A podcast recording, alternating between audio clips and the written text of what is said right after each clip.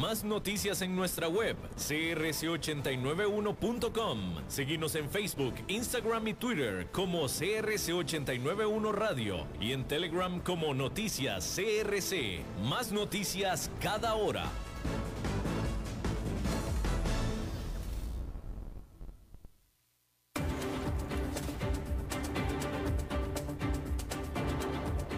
Inicia a las 5 con Alberto Padilla. Un programa diseñado con el objetivo de llevarte diariamente un tema de actualidad, acompañado siempre de reconocidos editorialistas, de lunes a viernes a las 5 de la tarde por CRC 89.1 Radio.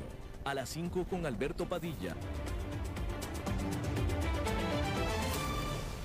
Hola, ¿qué tal? Saludos, bienvenidos a esta emisión de A las 5 con su servidor Alberto Padilla. Muchísimas gracias por estarnos acompañando, transmitiendo desde CRC 89.1 FM de San José, Costa Rica, a todo el mundo de habla hispana a través de las plataformas electrónicas para ello, Facebook Live, en la página de A las 5 con Alberto Padilla, y también en el formato de podcasts en las principales plataformas al respecto, Spotify, Apple Podcast, Yahoo Podcast, etcétera, etcétera, etcétera.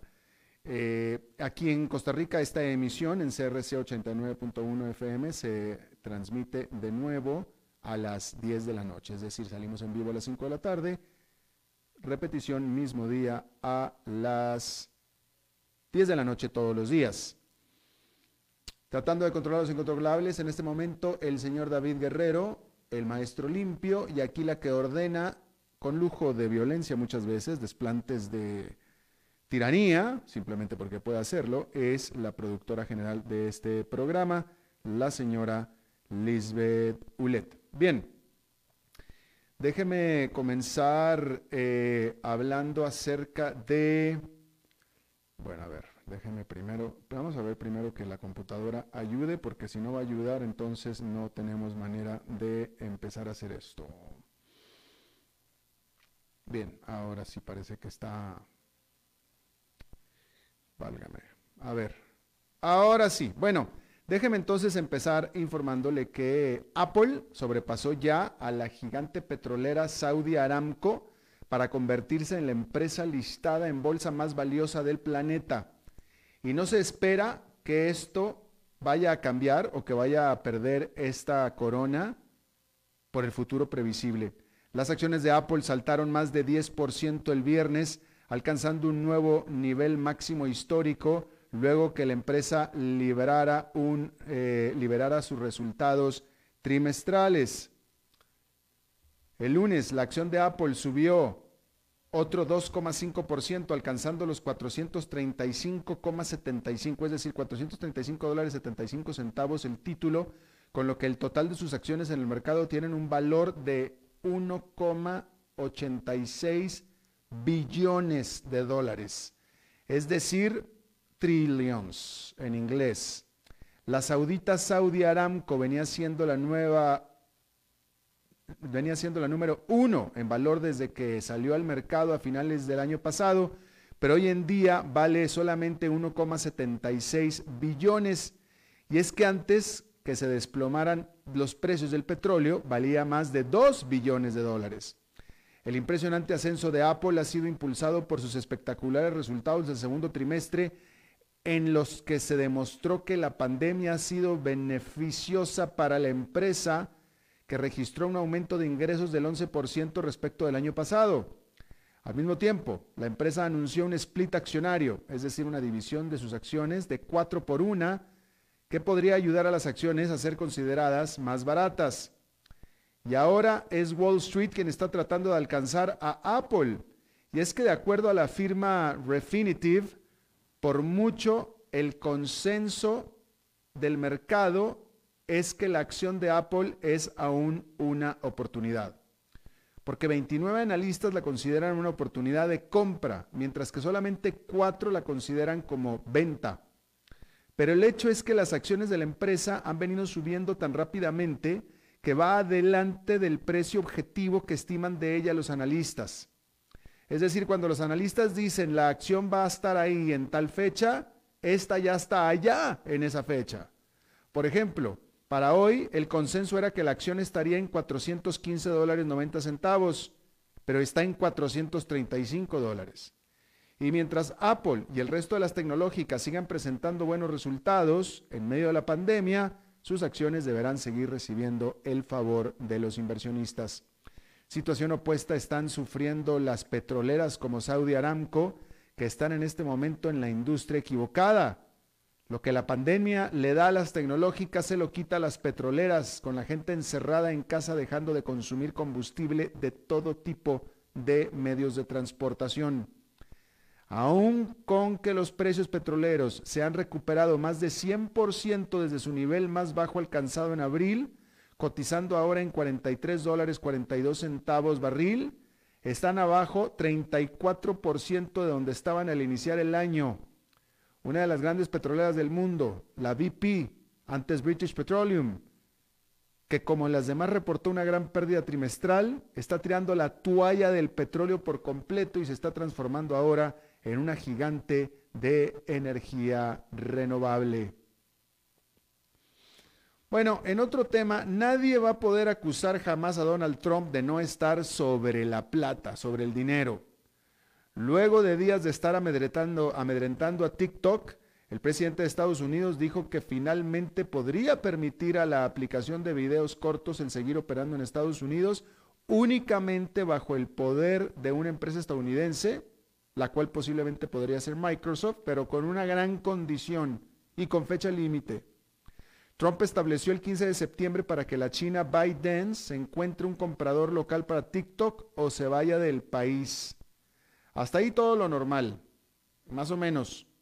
Lo realmente extraordinario fue que Trump declaró que si finalmente TikTok encuentra quien la compre, el acuerdo lo aprobaría solo si incluye una sustancial cantidad de dinero para el gobierno de Estados Unidos. Trump dijo que, y cito, ahora mismo ellos no tienen ningún derecho a menos de que nosotros se los otorguemos. Y si les vamos a otorgar, el derecho, entonces tienen que beneficiar a nuestro país. TikTok no vale nada en Estados Unidos a menos que tenga nuestra aprobación. Cierro comillas. Y bueno, Trump dice que eso vale dinero. Es decir, si te vas a hacer bien por mí, vas a hacer dinero por mí, entonces me vas a tener que dar dinero. Eso es lo que dice Trump. Trump comparó su propuesta a la relación que existe entre un inquilino y el propietario de su vivienda de alquiler añadiendo que TikTok está en deuda con Estados Unidos por su éxito. Eh, hasta comunista suena este asunto, ¿eh? Los expertos legales apuntan a que el requisito que está imponiendo Trump no tiene en realidad sustento legal. Por su parte, Microsoft confirmó el domingo que luego que su presidente habló telefónicamente con Trump, proseguirá adelante con las negociaciones para adquirir a TikTok los analistas piensan TikTok puede fortalecer la división de productos al consumidor de Microsoft, la cual hasta ahora ha tenido resultados mixtos. Y los inversionistas parecen estar de acuerdo. Las acciones de Microsoft subieron casi 6% el lunes después de darse la noticia. Por cierto que le adelanto que hoy es martes de Pregúntenle al Eli, que es cuando el economista y comunicador Eli Feinseig está aquí con nosotros en vivo respondiendo a las preguntas de ustedes, de los seguidores. Eh, Eli estará con nosotros en unos 10 minutos más aproximadamente, así es que vayan a la página del programa, las 5 con Alberto Padilla de Facebook, y hagan ahí sus preguntas para Eli Feinseig. Mientras tanto, en lo que es un verdadero momento Kodak, la espectacular explosión de las acciones de Eastman Kodak de 470% en solo cinco días han sido generadas en su inmensa gran parte por operadores aficionados desde la comodidad de la aplicación en sus teléfonos inteligentes desde su casa. El mercado tiene buena razón para estar optimistas por el futuro de la antes fotográfica, ahora química, y que tiene el plan de convertirse en una eh, farmacéutica luego que anunció un crédito blando del gobierno de Estados Unidos por 765 millones de dólares precisamente para ayudarla a hacer eso, a convertirse en farmacéutica.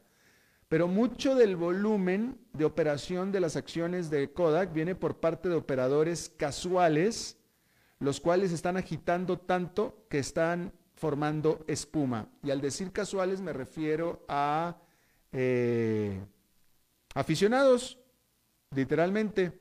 De acuerdo a datos recopilados por la firma Robin Track, que sigue los patrones de uso de los operadores que utilizan la popular aplicación para compraventa de acciones Robinhood. Eh, durante toda la semana pasada, la Kodak fue la acción más activamente transada en la plataforma. Sin embargo, el hecho en sí de Kodak, que esté revelándose como farmacéutica, no necesariamente son buenas noticias nada más porque sí. Aunque es cierto que la empresa tiene experiencia como química, es imposible asumir que tendrá éxito automático en su transformación a una productora de medicamentos. Y de hecho Kodak tiene ya fama de entrar tarde o mal a nuevas tendencias. En el 2018 lanzó la Kodak Coin como respuesta a la locura que en su momento hubo por el Bitcoin. ¿Y quién escuchó o supo de Kodak Coin? ¿Usted? Porque yo no. Bueno, en otro tema, solamente unas horas antes de que expirara el plazo este martes para las negociaciones de Argentina con sus acreedores, el gobierno del presidente Alberto Fernández hizo una última oferta mejorada y al fin alcanzaron un acuerdo en principio por 65 mil millones de dólares del total de la deuda que tenía el país al borde de un nuevo default.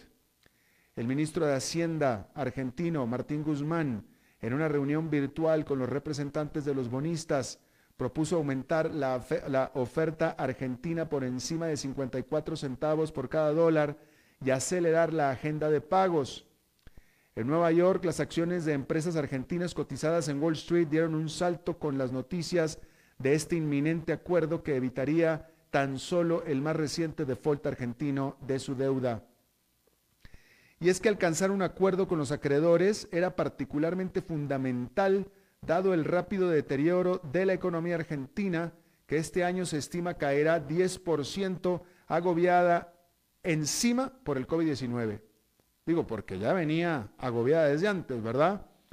Aún así, el presidente Fernández había amenazado con postergar las negociaciones hasta el próximo año y en su lugar tratar de alcanzar un acuerdo con el Fondo Monetario Internacional por la deuda que contrajo con el organismo por 44 mil millones de dólares en el 2018. Si los tenedores de bonos, si los tenedores de bonos aprueban esta oferta, entonces Fernández podrá poner su atención en arreglar la muy maltrecha economía de su país, además de poder negociar con el FMI con mucho más margen de acción. Bueno, en otro tema, cuando Suecia se rehusó a ordenar confinamientos ante los peligros del COVID-19, el mundo se quedó estupefacto. Este miércoles el país nórdico publicará sus cifras económicas al segundo trimestre en lo que será la prueba de fuego sobre si su estrategia logró su objetivo de salvar a la economía del país. El consenso de los economistas es que Suecia reporte una caída trimestral en su Producto Nacional Bruto del 4,2%, lo cual es terrible, pero no tan terrible como el 10,2% de contracción que sufrió Alemania. Los defensores de la estrategia sueca dirán que este desempeño es la prueba del éxito. Pero los críticos, por su parte, dirán que la tasa de mortandad por COVID-19 de Suecia, que es una de las más altas del mundo y mucho más alta relativamente a la alemana, fue un precio demasiado alto para pagar solo por limitar la contracción económica por tan solo cuatro puntos porcentuales. Pero el gobierno de Suecia insiste en que su estrategia no fue determinada por consideraciones económicas, sino por un pensamiento estratégico de largo plazo el razonamiento del gobierno fue que los suecos no iban a tolerar estar en, con confinamientos draconianos hasta que se encontrara una vacuna, por lo que era necesario encontrar una solución menos severa y ya puesta en ese contexto, pareciera que los suecos no estaban tan equivocados, pareciera, pareciera. Todavía falta para poder dar un recuento de todos estos años. Bien. Vámonos a Colombia porque después de muchos años de investigaciones y más investigaciones y más investigaciones y que pues en realidad no concretaban en, no, o no parecía que concretaran en nada. Finalmente este día se anunció una orden de arresto, el arresto para el expresidente y senador del país Álvaro Uribe Vélez. Está con nosotros vía Skype desde Colombia eh, mi colega periodista, buen amigo Mauricio Sandoval. Mauricio, adelante. Hola Alberto, muy buenas tardes. Un saludo especial para ti y todos los oyentes a esta hora en Costa Rica. Cuéntame, ¿lo arrestaron o no lo arrestaron a Álvaro Uribe? Tiene detención domiciliaria mientras continúa el proceso y pues por el tema de la pandemia y del COVID-19 pues tendrá que permanecer recluido en su casa mientras los magistrados pues ya definen su culpabilidad o no durante el proceso. Es un proceso que inició hace seis años, en el 2014, y es una de las personas, como tú decías, más investigadas en Colombia. ¿Qué pasaba? No prosperaban las investigaciones porque él tenía un fuero presidencial, pero al convertirse en senador, una vez terminara su presidencia, pues perdía inmediatamente esa inmunidad presidencial. Ahora pues lo está juzgando la Corte Suprema de Justicia, que es la que investiga a los senadores de la República, y pues aquí ya este proceso ha avanzado. Es uno de tantos que tiene el exmandatario en su contra. ¿Y de qué exactamente se le está acusando, Mauricio?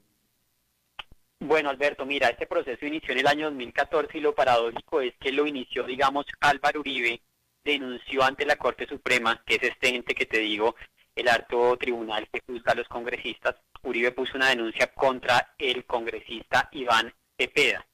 Según Uribe, Iván Cepeda estaba sobornando a presos paramilitares para que dieran una versión y pusieran nexos de Uribe con los paramilitares. Uribe puso esa denuncia. Más adelante la Corte Suprema cerró el proceso contra Cepeda y lo abrió fue contra Uribe, diciendo que el que manipulaba los testigos era Uribe y no Cepeda. Entonces se están investigando varias visitas de los abogados de Uribe a la cárcel, hablando con varios presos y paramilitares para que eh, dijeran que Uribe no tenía nexos con paramilitares, señalaran de cosas a Cepeda. Entonces, digamos, el proceso que Uribe abrió y fue y denunció terminó de denunciado a denunciante. Y supuestamente habrá pruebas de que Uribe eh, actuó, fue el autor intelectual de, de estas acciones de sus abogados o de su gente. Hay muchas pruebas desde hace seis años. De hecho, el abogado que estaba representando a Uribe, Diego Cadena, también se encuentra en un proceso ahora en la fiscalía porque se vieron y se evidenciaron varias visitas del abogado a varias cárceles del país.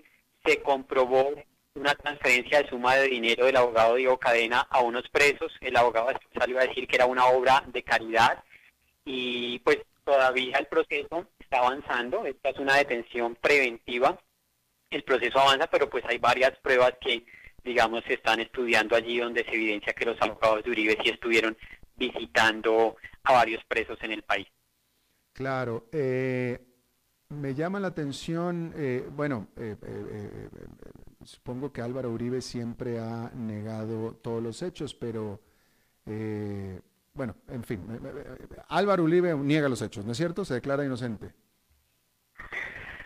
Pues realmente él tampoco ha dicho que, no, lo que él ha dicho es que eh, siempre ha trabajado por el país y por la patria y que igual, digamos, lo que el país está un poco hoy en, disputa y en controversia es que Álvaro Uribe por lo menos hay que reconocerle ha asistido a todos los llamados de la Corte, se ha presentado a todas las citaciones que le ha hecho la Corte Suprema de Justicia, ha encarado, digamos, a, a todos los procesos y lo paradójico es que esa misma Corte Suprema dejó jugar a Jesús Santrich, que fue un jefe también negociador de las FARC en el gobierno de Santos y que se le comprobó que estaba delinquiendo después de los acuerdos, seguía con el narcotráfico y la Corte, digamos, lo dejó volar prácticamente. Y ahora está en Cuba, en Venezuela, no sé a dónde está, y lo dejó volar y ahora pues detienen a Álvaro Uribe que ha acudido, digamos, puntual a todas sus citas, entonces pues sí hay también unos temas políticos allí que, que el país está cuestionando, ¿no?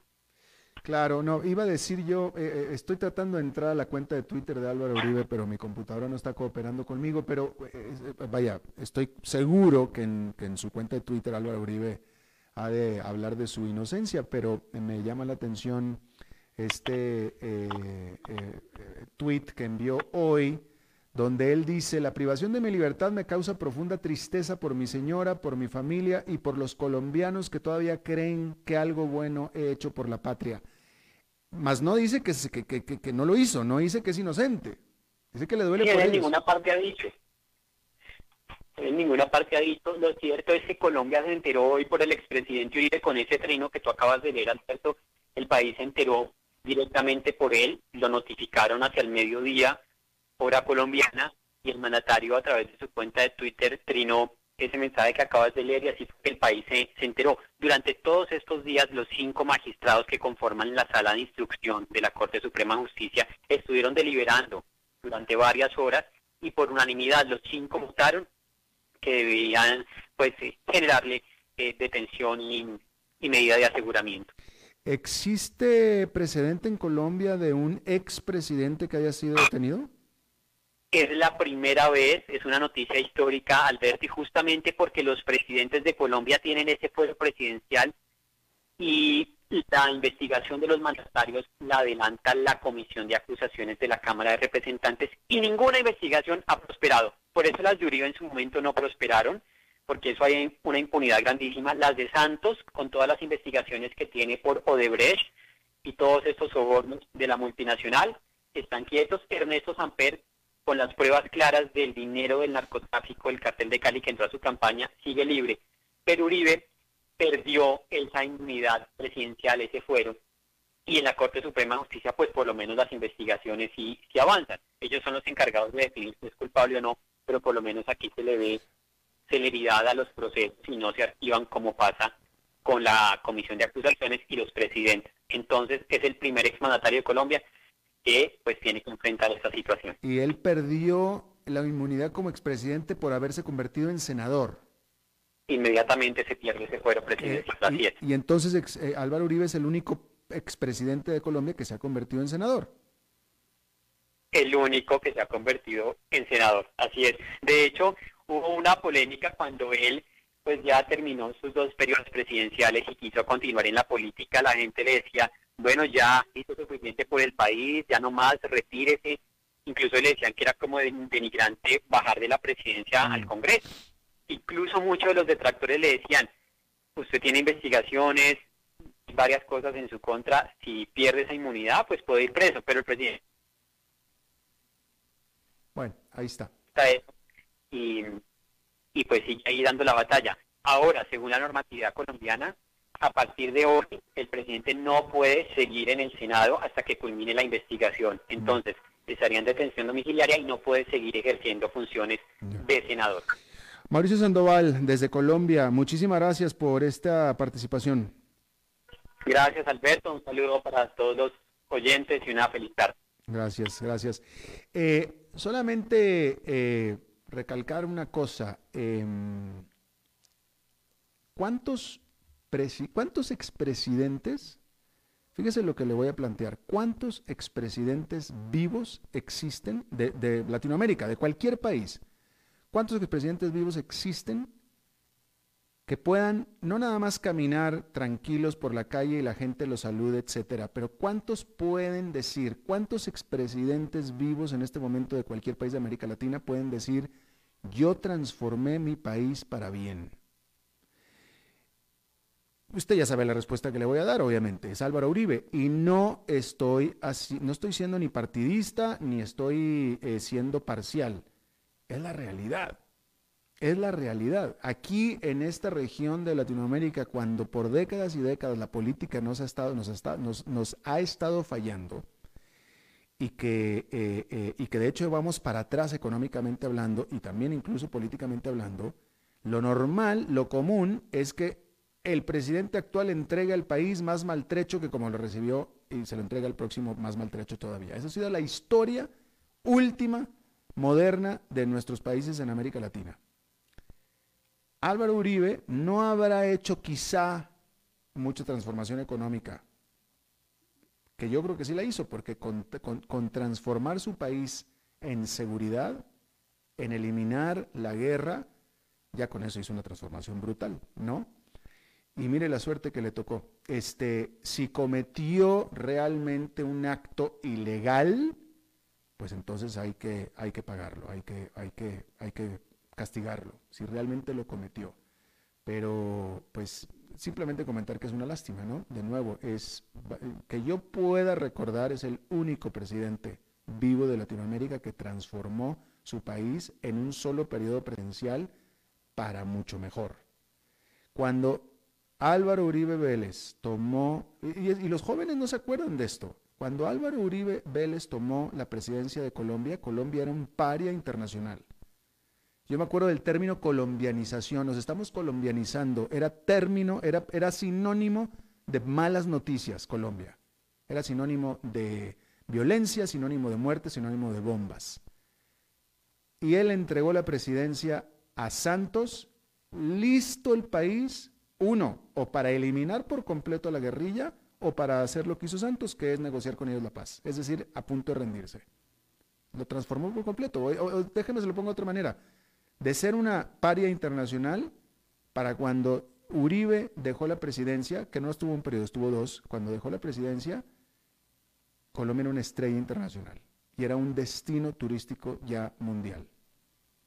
Y muy pocos presidentes latinoamericanos pueden decir eso de, sus periodos presidenciales. Hay muchos que pueden decir que transformaron su país para peor, definitivamente, pero para mejor, muy pocos. es que bueno, es una, es una lástima ciertamente y una ironía lo que está pasando con Álvaro Uribe Vélez. Bien, vamos a una pausa y regresamos con Eli Feinseig. A las 5 con Alberto Padilla, por CRC 89.1 Radio. Tinto, blanco, rosado, espumante, seco dulce.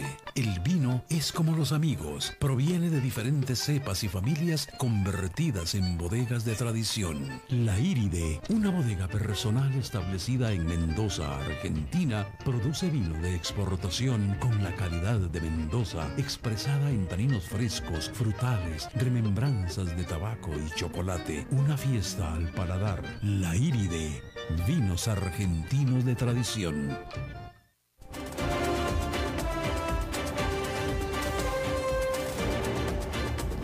Seguimos escuchando a las 5 con Alberto Padilla. Bueno, muchísimas gracias por continuar con nosotros. Martes de Pregúntenle al Eli y Eli Feinseig está con nosotros ya eh, aquí con el programa para hacer honor a su día. ¿Cómo estás, Eli? Buenas tardes, Alberto. Muy bien, todo por acá. ¿Tú qué tal? Todo bien, afortunadamente. Eli, sin haber todavía revisado las muchas preguntas que tienes aquí del público, voy a tomar la prerrogativa de quien tiene el micrófono y te voy a pedir a ti que, eh, que comentes tu opinión, eh, nada más para poner en contexto al público, Costa Rica eh, abrió ya por fin, desde que, desde que comenzó la pandemia, a mediados de marzo, abrió este sábado, fue el primer día de operación del el aeropuerto internacional, ya pueden llegar en teoría los turistas a Costa Rica, provenientes nada más desde Europa y desde Canadá, pero pues lo hizo con, pues, con una serie de restricciones, entre ellas, pues obviamente, vaya, no nada más hay que traer la prueba de que uno no está infectado, sino encima cuando llega tiene que comprar aquí eh, al gobierno, porque se lo compra al gobierno, un seguro de gastos médicos contra COVID eh, que puede costar hasta, hasta 900 dólares. Si usted tiene 60 años o más, le cuesta hasta 900 dólares, en lo cual, pues, este, bueno, pues ahí se lo dejo yo, ¿no? Eh, eh, y yo quiero que Kelly eh, comente acerca de, pues, esta decisión, esta apertura o no apertura, invitación o no invitación que se da a los turistas del mundo a Costa Rica, Eli. pues, Alberto, aprovecho que eres mexicano en el origen para decir que esta es una apertura sin querer queriendo. Este, no nos hagamos ilusiones. Lo que va a llegar, por lo menos de aquí a mediados de septiembre, son dos vuelos semanales. Esos son más o menos 400 a 450 personas por semana. Si viene lleno. Eh, si vienen llenos, exactamente. En el vuelo de anoche venían, en el de Iberia, que fue el primero que llegó, venían 50 costarricenses más o menos y venían eh, también, no sé, unos 30 extranjeros residentes en el país, o sea que turistas fueron un poco más de 100. Eh, y pues eso no va a reactivar al sector turístico. Enhorabuena que se abrió, pero realmente eso, eso no, no va a generar una reactivación del, del sector turístico. Eh, y en segundo lugar, decía, una invitación, una apertura sin querer queriendo. Se dice, si está bien, vengan. Eh, yo entiendo las decisiones que se toman en cuanto a no permitir que vengan vuelos de, de lugares donde hay focos grandes de contaminación, eh, pero si se le exige al pasajero presentar la prueba eh, del COVID realizada con 48 horas, con máximo de 48 horas de antelación, lo mismo da si ese pasajero viene de, Nueva York que si viene de, eh, que si viene de Madrid o, o, de Frankfurt, ¿no? Para eso es la prueba del COVID. Eh, y entonces, siendo que nuestro principal origen de turistas es precisamente Estados Unidos, pues se debería de autorizar eh, eh, vuelos también de algunas ciudades de Estados Unidos, tal vez no de las que tienen los mayores desastres, pero, pero por lo menos de algunas de las ciudades de Estados Unidos donde la situación está más o menos bajo control. pero con estos requisitos, una prueba COVID cuando la persona no tiene síntomas eh, y es simplemente para viajar, en la mayoría de los países es cara, ¿verdad? Estamos hablando de una prueba que puede costar de 100 a 300 dólares. Eh, y si a eso le agregamos el, requisito del seguro que hay que comprarle solo al INS, eh, y el INS, por supuesto, con, con su ADN monopólico, porque aunque ya dejó de ser monopolio, no ha perdido ese ADN monopólico, se inventa una póliza con un costo absolutamente ridículo. Eh, ya estuve leyendo yo de, un caso de una, eh, unos canadienses que, cancelaron el viaje porque decían, yo tengo un seguro de viaje que me cubre por todo un año, me costó 110 dólares y tiene cobertura contra el COVID. Pero para ir a Costa Rica me exigen comprar un seguro que para cada miembro de la familia, dependiendo de la edad y, de las condiciones de salud de la persona, eh, para cada miembro de la familia va entre los 200 y los 500 o más dólares, ¿verdad?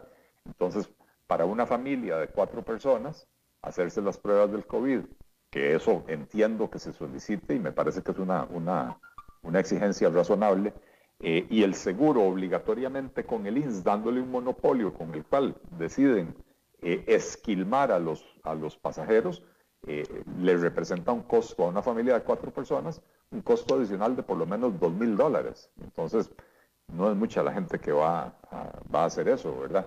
Los que vengan probablemente van a tener que disminuir sus actividades en el país, visitar menos lugares, tal vez no van a alquilar un carro, tal vez eh, no van a contratar algunos tours porque el costo adicional es, es muy elevado, ¿verdad? Así que, como, lamentablemente, como, como mucho de lo que ha venido haciendo el gobierno en las últimas semanas, parecieran ser medidas eh, eh, que no se diseñaron eh, tomando en consideración todas las aristas, algo que hemos criticado desde el principio. No hay un comando, un centro de atención de la emergencia que tenga profesionales de distintas disciplinas básicamente se está guiando únicamente por el criterio sanitario. Y si bien yo creo que el criterio sanitario tiene que ser el primero y el más importante, eh, también tiene que haber gente, expertos en, eh, en economía, en, logística, en, temática social. Eh, si van a decretar una apertura turística, deberían de consultar con expertos en turismo para que la apertura se pueda dar de acuerdo a las necesidades sanitarias, pero que sea algo razonable, ¿verdad? Eh, eh, así que... mira, precisamente Gladys López te pregunta a este respecto y, hace rato estaba yo leyendo acerca del caso de Suecia, ¿no? Y esta pregunta es en ese sentido. Gladys te pregunta sobre cuál sería tu estrategia, y yo agregaría tu propuesta o tu opinión, para conducir de manera simultánea la problemática sanitaria y la económica ella dice, yo creo que ya en esta etapa de conocimiento del comportamiento del virus y de la información que la gente tiene sobre cómo conducirse ante ella, protocolos, etcétera, pues sería nada más es cuestión de organización, dice ella, me parece buen punto. Así es, este, y, mi propuesta es precisamente que se cree un equipo multidisciplinario, eh, que sea el que evalúe las decisiones que hay que tomar, ¿verdad? Donde nuevamente los criterios sanitarios eh, eh, se establecen de primero, ¿verdad? Pero una vez con el criterio sanitario, veamos a ver cuáles actividades económicas se pueden eh, facilitar o fomentar que, que, sea de una manera compatible con las necesidades sanitarias. existen en el mundo modelos, y, ya esto está desarrollado, ni siquiera tenemos que inventarlo, para evaluar el nivel de riesgo de distintas actividades y a su vez el nivel de impacto socioeconómico de, esas actividades. Eh, eh, con lo cual entonces eh, se puede, ¿cómo se llama? Se puede priorizar las actividades de mayor impacto socioeconómico y menor riesgo de contagio deberían de permitirse, en vez de hacer estos cierres indiscriminados como, como los que ha venido haciendo el Ministerio de Salud, como el que vamos a vivir aquí entre el 10 y el 21 de agosto, ¿verdad? Donde no puede abrir el comercio, donde, donde nadie puede circular en la calle. Eh, no, señores, hagamos un, una evaluación del riesgo que representan ciertas actividades y las actividades de bajo riesgo deberían de permitirse. Las de alto riesgo eh, eh, únicamente si existen protocolos que permitan operarlas minimizando ese riesgo. Y si no existen los protocolos, pues esas actividades de alto riesgo no habrá que, eh, abrirlas todavía. Pero las de bajo riesgo, con la aplicación de los protocolos, del distanciamiento físico, el lavado de manos, el uso de mascarillas, debería de, deberían de poder permitirse. Estamos matando la economía y no es que estamos teniendo un gran éxito contra el COVID, ¿verdad?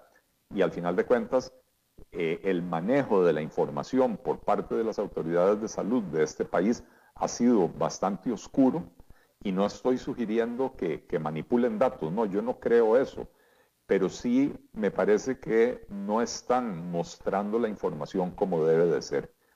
¿Cuántas personas se han contagiado por ir a trabajar? ¿Cuántas personas se han contagiado en el comercio, por ejemplo? para ver si se justifica realmente mantener estos cierres. ¿A dónde y en qué tipos de actividades es donde se está contagiando la gente? Eso hay que conocerlo, pero nada de eso nos lo están diciendo. Eh, el gobierno feliz con dar el marcador todos los días, como que si fuera un partido de fútbol, un marcador macabro, ¿verdad? El número de muertos y el número de personas en cuidados intensivos, me parece que, ya esto claramente cayó en una estrategia de miedo eh, muy conveniente para, para el gobierno, eh, que, que, le ha permitido al gobierno presentarse, por, un lado infunde el miedo y por el otro lado se presenta como el salvador de la población y le ha resultado al gobierno réditos en las encuestas, ¿verdad? Básicamente nada más en las encuestas. me parece que se le está saliendo de control la situación al, al gobierno, no solo de control la situación pandémica, sino que ya se le está saliendo de control la, situación del descontento social, de la preocupación económica de la gente. Eh, y, esto, pues, únicamente pinta a que va a empeorar, no que va a mejorar. Claro. Ramiro Pozo te pregunta, él y el ministro de Hacienda está hablando de un nuevo plan fiscal. ¿Qué opinión te merece en estos momentos tan complicados con más impuestos, dice él, pero bueno, la, pregunta es eh, que está hablando de un plan fiscal nuevo. Eh, una vez más, eh, ahí tenemos un gobierno que en su ADN está gastar más y controlar y controlar a la gente.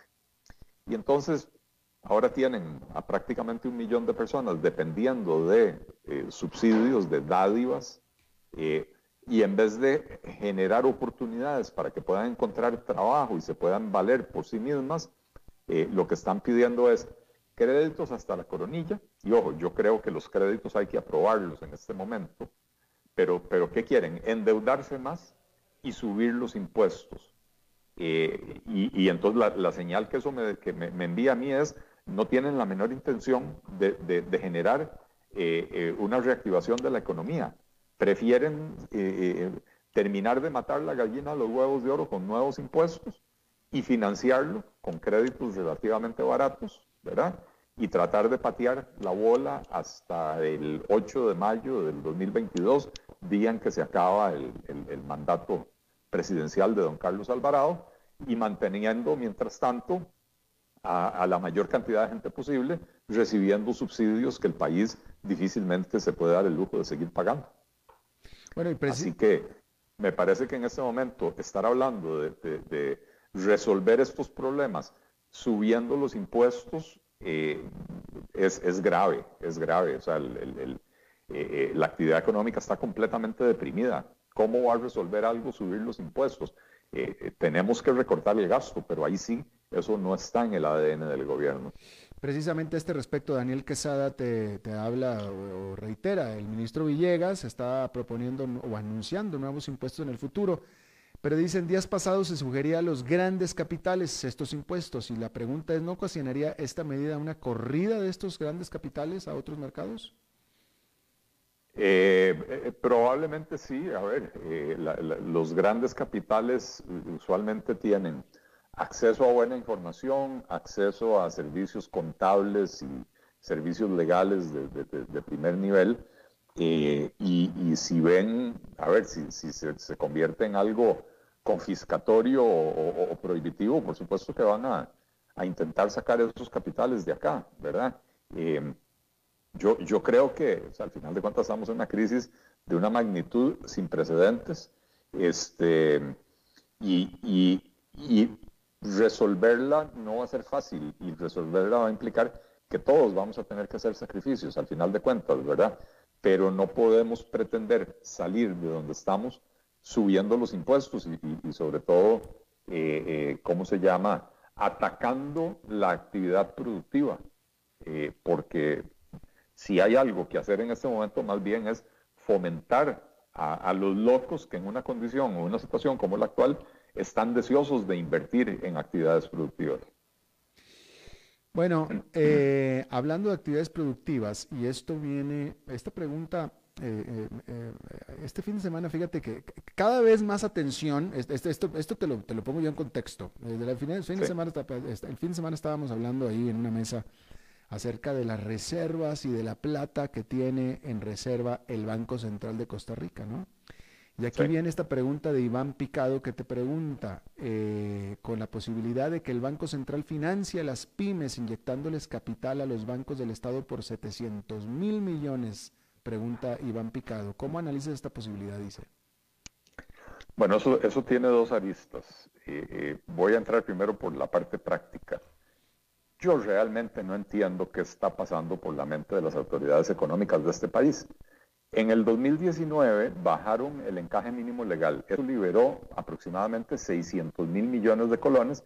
La idea era que eso, eh, eh, ese dinero sirviera para que los bancos lo prestaran y poder reactivar un poco el crédito y abaratar el crédito y, reactivar la demanda por crédito, ¿verdad?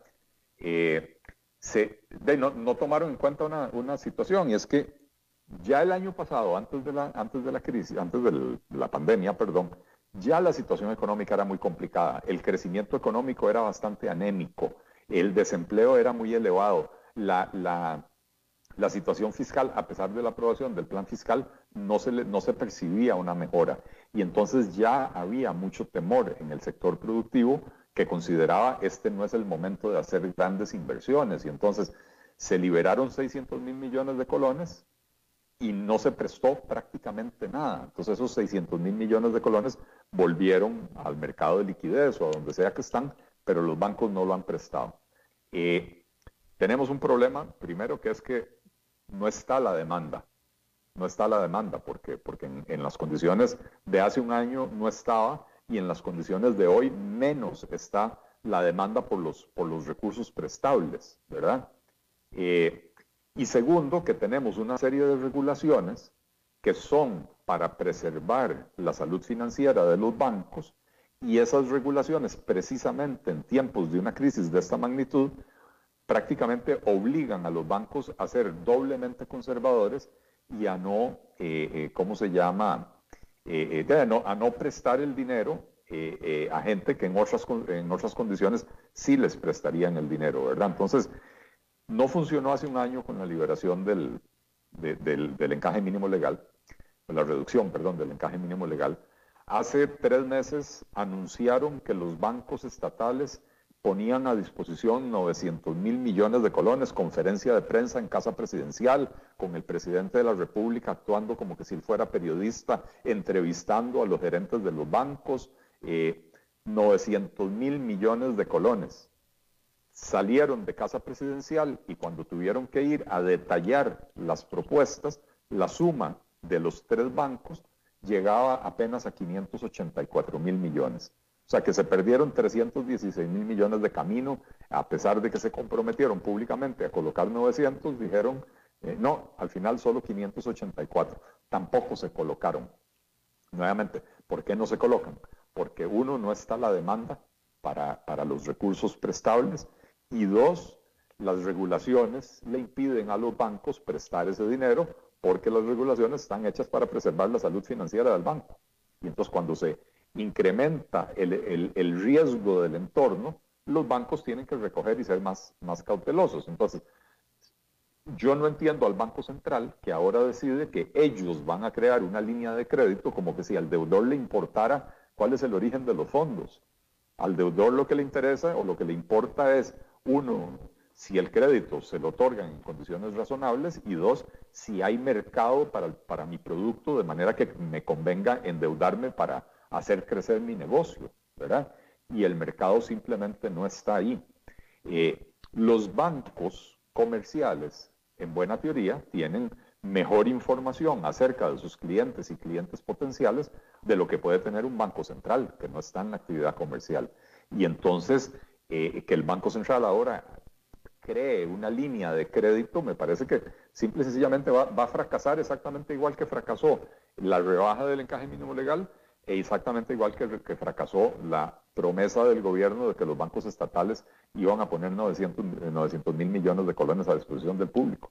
Mientras no haya otras decisiones como que se han, se han propuesto, ¿verdad? Por ejemplo, crear un fondo de avales para que entonces los bancos puedan prestar el dinero protegiendo las potenciales pérdidas, ¿verdad?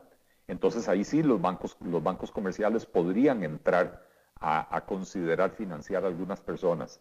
Eh, pero mientras no se hagan esas cosas, simple y sencillamente nada va a pasar. Esa plata va, se va a quedar en otra promesa más vacía eh, que no va a, terminar siendo colocada. Rick Brenes, eh, quiero volver otra vez al tema de la respuesta del gobierno con el COVID-19 porque este, este ángulo de Rick Brenes me parece interesante. Te pregunta que si consideras tú que después de cinco meses de pandemia, donde no se ha superado, y bueno, eh, yo no he checado estas cifras que dice Rick Brenes, pero vamos a darlas por ciertas. Él pregunta, donde no, después de cinco meses de pandemia, donde no se ha superado un 1% de letalidad del virus y los 3,5 muertos por COVID-19 por cada 100.000 habitantes, ¿se puede justificar quebrar al país y aniquilar la poca clase media remanente? Eh, bueno, yo, yo, creo que, eh, a ver, eh, es un tema que hay que atreverse a discutirlo. Yo estoy de acuerdo con, a ver, a, mí no me gustan los análisis parciales y cuando me refiero a parciales no, no estoy diciendo parcializado, estoy diciendo parciales con información incompleta, porque recuerdo al puro principio de la pandemia que la gente decía, en marzo, ¿verdad? Y la gente decía, de esta pandemia ha matado a 500 personas en el mundo, la, influenza mata a 80 mil personas al año en Estados Unidos, entonces, ¿por qué estamos haciendo tanta laraca? Bueno, y me acuerdo que yo en una discusión eh, intervine y dije, a ver, señores, la influenza tiene 100 años dando vueltas y no hemos logrado controlarla y mata a 80 mil personas al año solo en Estados Unidos. El coronavirus es una carambada nueva. Usted no puede comparar algo que tiene cinco semanas de existir con algo que, que, que, que, ya, que ya durante un año mata a los 80 mil. Bueno, ya tenemos que el, coronavirus ha matado a nivel mundial cerca de 700 mil personas o más de 700 mil personas. Eh, y si bien es cierto, el nivel de letalidad es bajo, eh, eh, sigue siendo una enfermedad que nos presenta muchas interrogantes, hay mucho desconocimiento todavía a nivel científico, ¿verdad?, acerca de cuáles son las, cuáles son las secuelas de largo plazo, etcétera, porque no es solo la letalidad. Eh, eh, ¿Cómo se llama? O sea, ya hay evidencia de que muchos de los pacientes sufren secuelas de largo plazo y entonces No, es simplemente decir, bueno, hey, abramos toda la economía, se va a morir nada más el, 1% de los que se contagian, entonces es muy poquito. Este, no, no podemos proceder de esa manera. Pero ciertamente tenemos que considerar, evaluar y poner en la balanza los riesgos versus los beneficios. Hay actividades económicas que se pueden desarrollar con riesgo relativamente bajo y con enorme beneficio para la sociedad y enorme beneficio económico también. Y entonces esa es la comparación que hay que hacer. Si hay actividades como decir un concierto en, en un estadio con 25 mil personas hombro con hombro, el riesgo es demasiado elevado y la contribución social de esa actividad es relativamente pequeño. Entonces, ese tipo de actividades probablemente serán las últimas que habrá que permitir, ¿verdad? Eh, pero, pero insisto, el, análisis, la, pregunta que plantea Rick es válida y hay, y hay que hacerla y hay que atreverse a discutirla. Eh, sin que se le vengan encima a uno los troles acusándolo de que a uno no le importan las muertes y la gente y que a uno solo le importa el, signo de dólar. No, son preguntas válidas que hay que hacerlas, pero hay que poner en la balanza el riesgo versus el potencial beneficio y tomar decisiones con base en información más completa. Y por eso yo vengo insistiendo en la necesidad de un comando o un comité de manejo de la emergencia que sea multidisciplinario y que no sea nada más, como dijo ayer el, ministro de Hacienda en la Asamblea Legislativa, eh, esos únicamente los expertos en salud. No se le toma el, no se le toma el criterio a, los de otras áreas. El, propio ministro de Hacienda no está enterado de lo que se decide ahí, ¿verdad? O se entera como nosotros en las conferencias de prensa del mediodía. Claro. En dos minutos, si puedes contestarle a Montes Christian que te pregunta qué medidas nos puede poner el FMI para la negociación del stand-by. Eh, yo, creo que el FMI pone objetivos generales y le da espacio al país para definir cómo cumplir con ellos. Entonces, objetivos generales, a ver, no, me atrevo a decir específicamente, pero los que a mí se me ocurre que probablemente el Fondo Monetario va a pedir es eh, disminuir rápidamente el nivel de endeudamiento. Muy probable que este año vamos a terminar con un nivel de endeudamiento eh, superior al 70%. Hace, hace unas semanas decíamos cercano al 70%. Ahora es muy probable que va a ser superior al 70%. Entonces, probablemente el fondo va a decir, disminuya eso al 50% en, en cuatro años. Es una disminución bastante brusca y bastante rápida. Eh, y lo otro que el Fondo Monetario nos va a exigir es convertir el déficit primario en superávit en un plazo bien corto. dos o tres años tenemos que haber volteado la situación y empezar a generar superávit primario. Eh, de ahí en más, el gobierno podrá decir, bueno, para reducir la deuda podemos hacer A, B o C, o una combinación de A, B y C. Y A, B y C es eh, subir impuestos, recortar el gasto o vender activos, ¿verdad? Este, y, lo mismo para el déficit, ¿verdad? Para, para, para convertir el déficit en superávit, eh, hay que, eh, eh, o sea, este gobierno que va a proponer, subir impuestos. La propuesta del gobierno va a ser 80% subida de impuestos, porque eso es lo que está en su ADN y eso es lo que ya está hablando el ministro de Hacienda, ¿verdad? Pero una propuesta responsable sería decir, vamos a basar esto, por lo menos 80%, en recorte del gasto y venta de activos. ¿Por qué es tan importante el recorte del gasto? Porque la situación fiscal que está viviendo Costa Rica hoy se generó hace 10 años, hace, hace 11 años. Hace 11 años eh, el gasto público representaba el 15% del PIB y el ingreso, la recaudación, representaba aproximadamente 15% del PIB. Teníamos las finanzas equilibradas. los ingresos siguen representando 14, 14 y medio, 15% del PIB. Este año probablemente va a ser mucho menos que eso porque cayó la recaudación. Pero la recaudación se ha mantenido en ese mismo rango y el gasto se nos disparó al 22% del PIB el año pasado, ¿verdad? Entonces, claramente el problema es que el gasto se disparó. Lo que hay que poner en control o lo que hay que poner bajo control es el gasto. Pero eso no es lo que yo espero de este gobierno, lamentablemente. No creo que, que este gobierno tenga eh, gusto por proponer un recorte del gasto. Claro. Eli, despídete de tus seguidores. bueno, muchas gracias a todos por, por sus preguntas, este, por la compañía. Eh, como siempre, todos los martes, la verdad que cada vez más gente y cada vez más, más interesantes y picantes las preguntas. Suscribo también lo dicho por Eli. Eli, muchas gracias a ti y nos vemos el próximo martes. Gracias, Alberto. Gracias. Bueno, eso es todo lo que tenemos por esta emisión. Gracias por habernos acompañado. Nos reencontramos en 23 horas. Que la pasen muy bien.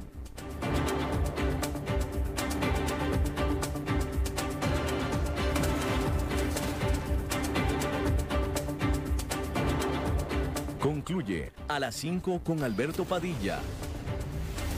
Un programa diseñado con el objetivo de llevarte diariamente un tema de actualidad, acompañado siempre de reconocidos editorialistas, de lunes a viernes a las 5 de la tarde por CRC 89.1 Radio, a las 5 con Alberto Padilla.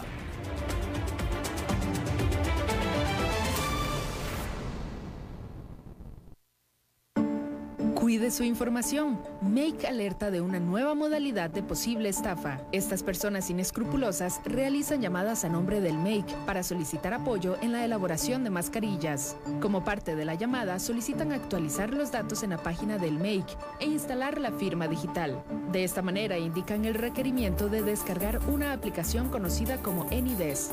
Con ella pueden acceder a su computadora y robar datos sensibles. Estas personas que se hacen pasar por funcionarios del Make también solicitan información para registro PYME, actualización de datos en SICOP o exoneración de impuestos. Esté alerta, ninguna institución le llamará para solicitar datos personales o de su empresa. En caso de que lo llamen y le genere duda, corte la llamada y llame de inmediato a la institución financiera con la que tenga operaciones. Si le solicitan descargar algún programa en su computadora, no lo haga o bien apague de inmediato su equipo. Si fue víctima, realice la denuncia respectiva ante el. Un mensaje del MAKE y esta emisora. Llegó el momento de relajarte en el mejor lugar con nuestra tarifa Interscape. La mejor forma de relajarte en pareja por solo 119 dólares más impuestos por noche para dos personas. Podrás disfrutar de habitación en Club Tower, desayunos en The Market, uso de tres piscinas y gimnasio. Además, gastronomía internacional en The Market y Now y masajes en la habitación por un costo adicional. Hacemos tu estadía segura aplicando todos los protocolos de salud y con desinfección de grado hospitalario de Ecolab. Con tu reserva podés desplazarte hasta y desde sin inconvenientes. En el Inter te esperamos. Hotel Real Intercontinental. Reservas al 2208-2100.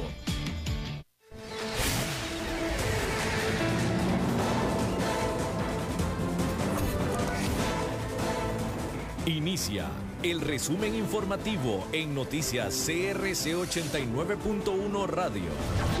Hola, ¿qué tal? Son las 18 horas en punto y estos son nuestros titulares. Tres cantones bajan a alerta amarilla a partir de este miércoles. 435 nuevos casos de coronavirus y casi 2.000 recuperados en las últimas 24 horas presenta moción para que se investigue la compra de 12 millones de mascarillas que hizo la Caja del Seguro Social. Sindicatos anuncian manifestación pacífica para mañana. En el mundo, dos fuertes explosiones acudieron este martes Beirut, la capital del Líbano. Y en los deportes, Álvaro Saborío es nuevo jugador de Alajuelense.